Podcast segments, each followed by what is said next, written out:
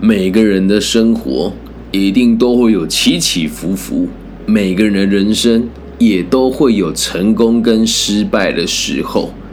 古人有云：“月有阴晴圆缺，人有悲欢离合。”可是，在这个人生的道路之上，又有多少人有能力可以从容的应对这一些得与失之间的失落感呢？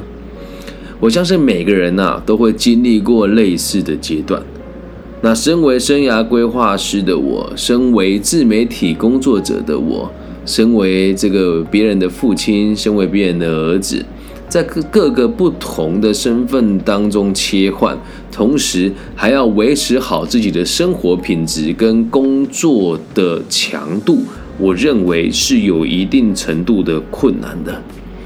那在最近我自己经历的事情啊，也是看到了很多机会，然后机率机会点慢慢消失，那也看到了很多就是过去没有预料到的风险，最近一一的浮现出来，所以也让我自己的心绪起伏的状况比较大那么一点。身为生涯规划师的我，常常帮别人解决问题。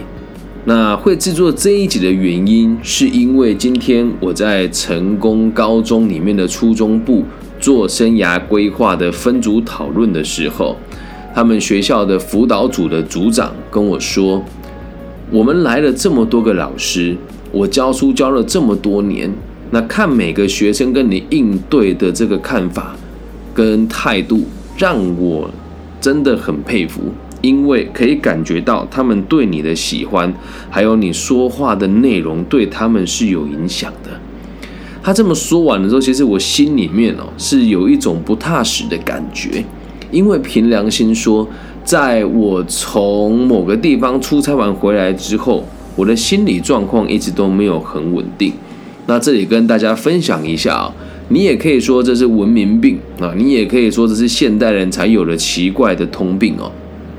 在我们的家族历史里面有所谓的忧郁症的病史，那我自己呢也曾经到医院去做过检查哦，我的血清素的比例呢也比一般人还要低那么一些些。那其实，在我开始有这最近的这个心绪状况的不稳定之前哦，其实我就会很常会一个月里面有几天心情会特别的浮躁。而这个浮躁呢，并不是我们一般人所说的心情忧郁跟感觉不好而已，而是会有非常浓厚的想要自我了结的这种动机。那一直以来，我去维持自己平衡的方式，都是运动、阅读，还有日行一善这三件基本的事情。如果你有做到，本质上也不会太困难。那运动呢，一定要维持一定的程度的强度以上。以我现在的状况，大概是两公里五十分钟游完。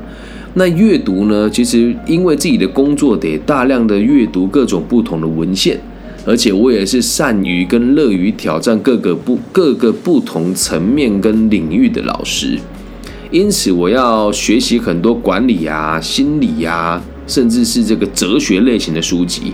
那在大量摄取知识的同时，内化到自己身上，并且时时的问自己：我现在过得好不好？以及我所学的理论能不能真正的来帮助我自己？最后一个叫日行一善。那什么叫日行一善呢？有能力感觉到自己在社会上是有价值的。那做到以上这几点呢，本质上啊都不会太差，只是。有时候人生会有的小小的起伏，跟看到大大的起伏又是两种不一样的状况。小小的起伏，就比如说是今天老板升我职加我薪，我每个月加了三千块，但两个月之后，老板觉得我表现不好，又扣了一千五回来，这个就是小小的起伏。那什么叫大大的起伏呢？呃，比如说我今天突然就丢了工作。丢了工作就算了，还为了公司的案件吃上了官司啊！那讲我自己遇过最大的起伏啊，莫过于就是车祸变成了生长者，我有两年的时间都没有上班。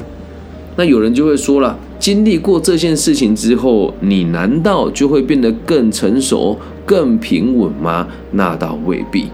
你要记住“三折肱而成良医”这句话，虽然是成立的，但是如果你个人的意志力不是那么的强，以及你的想法不是那么的积极跟健康，那三折肱之后，你也只会得到一双烂掉的手。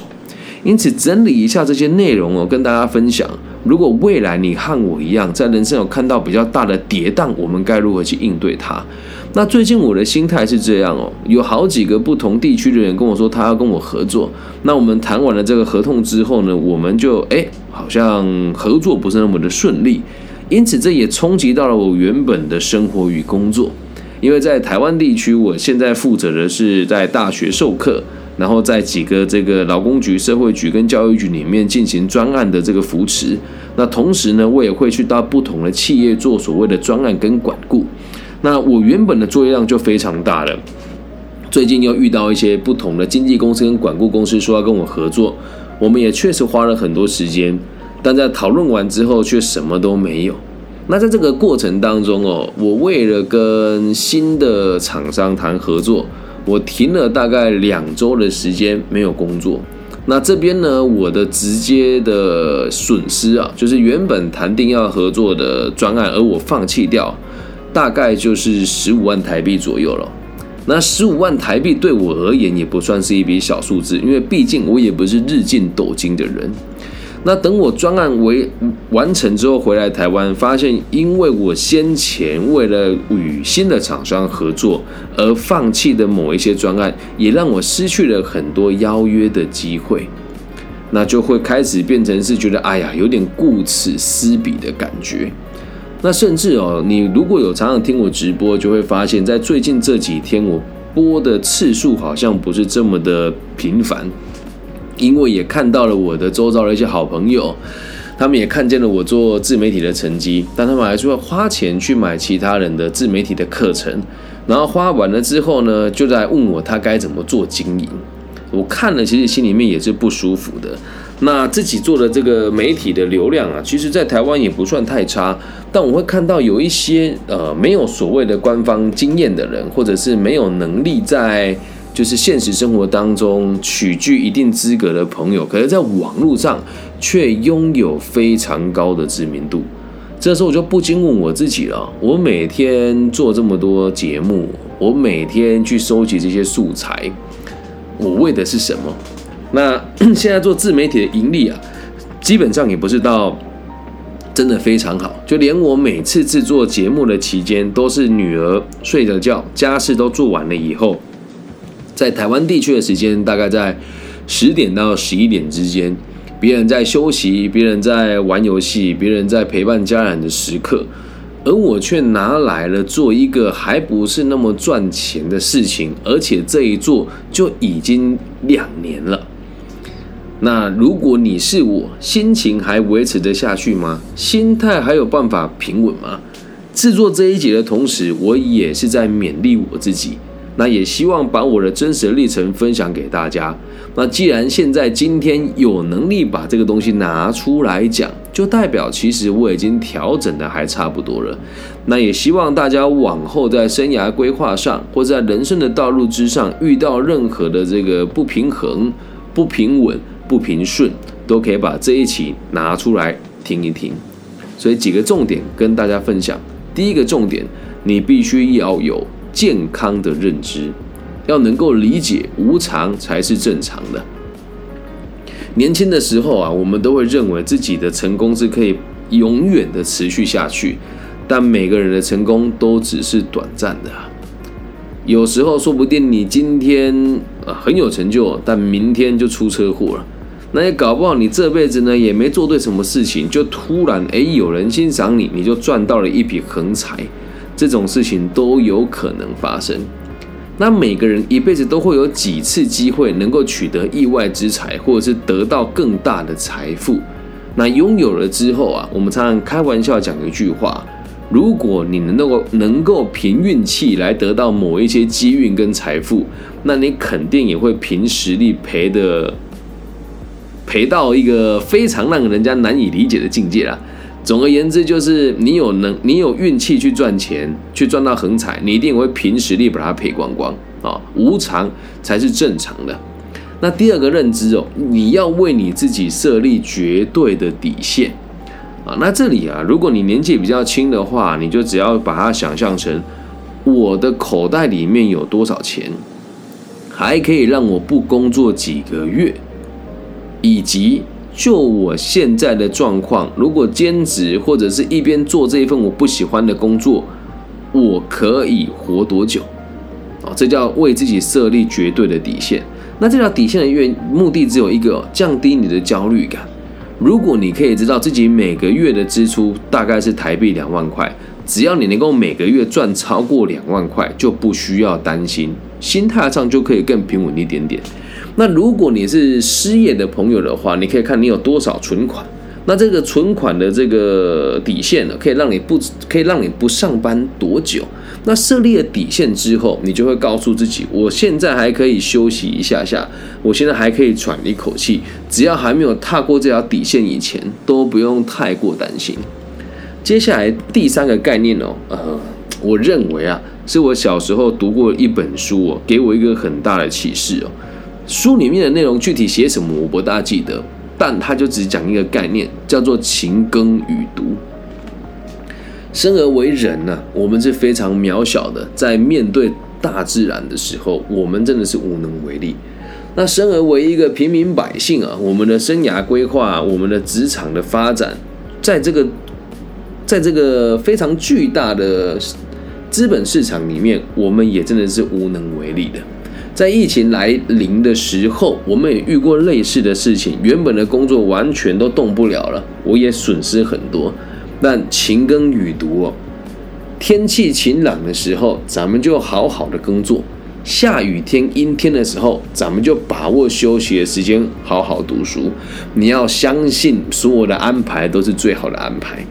那最近我的状况是这样，我先前非常努力的做我的自媒体，然后跟不同的公司讨论完之后，用他们的方式来进行所谓的转型，但是所看到的效果并不是那么的好。那这时候就要进入雨读的状态了。当情势大好，当自己有能力为自己努力做一些什么，当大环境也支持你做这件事的时候，好好的去拼命。但如果啊，偶尔啊，在阴天的时候，在大环境不是那么好的情形之下，你得好好的充实自己。那我回到台湾之后，因为有整整一周半的时间不在台湾，所以导致有很多人寄信给我跟邀约给我，我都没有收到。那这时候呢，就可以把它视为人生的阴天了。既然没有什么事，咱们就好好读书。那最近也接到很多企业，大概在半年之后会上我的情绪管理啊、沟通啦、非人资管理啦，那这个高 EQ 应对能力啊，以及这个行销媒体的一些课程。那我就趁这个机会看了很多研究啊，然后也看了很多读物，那中整出一套可以用的系统跟教材，等待晴天的到来。这个叫勤耕与读。然后接下来啊，第四个原则。叫做一切如梦幻泡影啊，和第一句的无常为常有什么差别呢？无常为常就是你要知道，哎，所有的事情啊不正常都是正常的。那什么叫梦幻泡影呢？你所拥有的一切都是短暂的，你拥有的成功短暂的，你经历失败也是短暂的。没有人可以站在巅峰上面一辈子。如果你年纪够大，会跟我一样看 NBA 这种赛事的时候，你就会发现，就像连科科科比这么牛的选手，也都会在衰老了之后退休。那连勒布朗詹姆斯也是因为在最近几年体态跟这个体力下滑了，也确实没办法在联盟叱咤风云了。这不就是人生吗？你所拥有的一切。都有可能在一瞬间就消失。那因此哦，并不是要你消极哦，而是要注意到自己不能有太大的得失心。我们再看下个原则哦，第五个原则啊，是希望大家可以有这个观念哦。往往啊，我们在心里面这个跌宕的历程当中，一定都是失去了什么，或者是没有得到什么，那通常来讲都与金钱有关。只要与金钱有关，你就要知道，其实做每个行业都一样。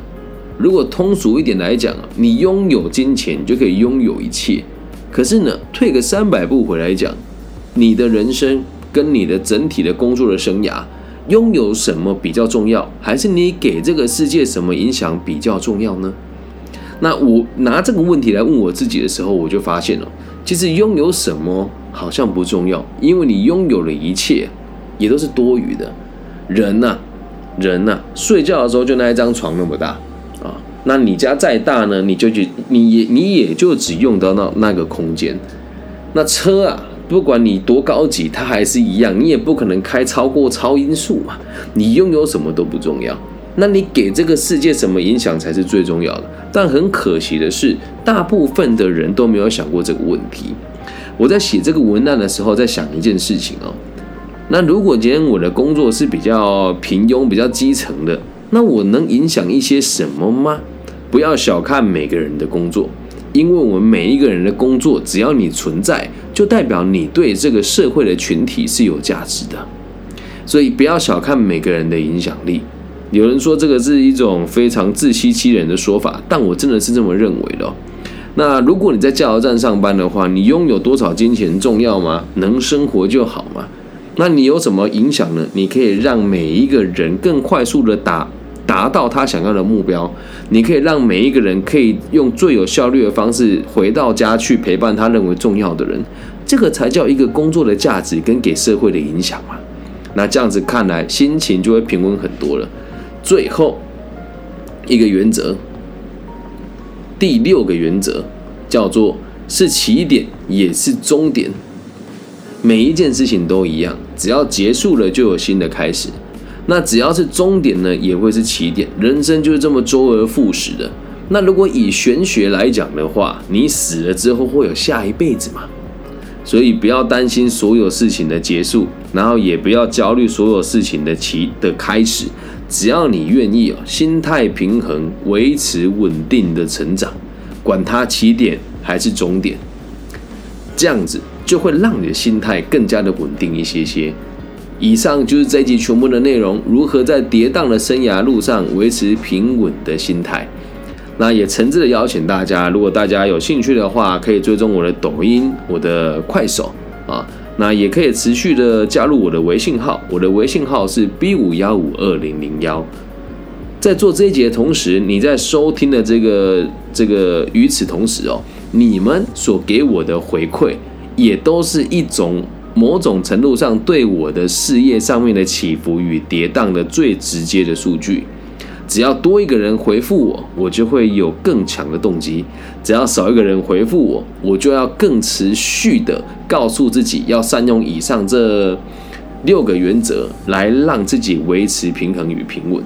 那如果你也喜欢我的节目呢，也欢迎大家帮我分享、按赞加订阅。做完这一集之后，最大的感想就是，本来就想要影响这个社会一点什么了。至于赚不赚钱呢，那倒无所谓。其实要不是最近这些经纪公司跟我说：“哎，李老师，我可以让你赚到大钱”，我可能也不会有这么大的起伏。所以录完了这一集，心态平衡很多。我依旧会持续免费的服务大家，也期待大家可以因为我的存在而过得更开心、更快乐。感谢大家今天的收听，我爱你们，大家晚安。